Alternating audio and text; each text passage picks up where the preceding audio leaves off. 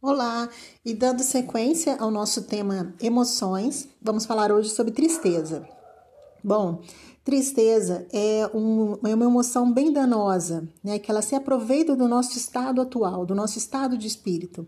Ou seja, se a gente estiver passando por algum sofrimento, alguma dor, alguma impotência muito grande, essa emoção, né, essa tristeza, ela vem e toma conta, né? Ela se estaciona, causando uma redução do nível da sua atividade.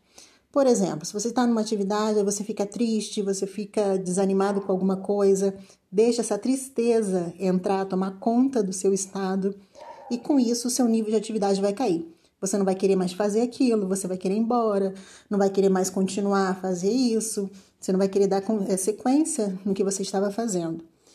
Né? Então, assim, a tristeza, ela é danosa, sim, porém ela é necessária, porque é daí que nasce a resiliência, a sua capacidade de se transformar a partir desse problema que você está passando, né?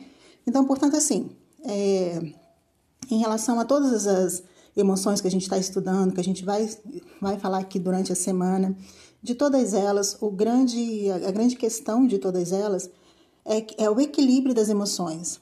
Todas elas têm que estar equilibradas, todas elas têm que estar moderadas. O nível da tristeza ela não pode estar muito alto, muito baixo.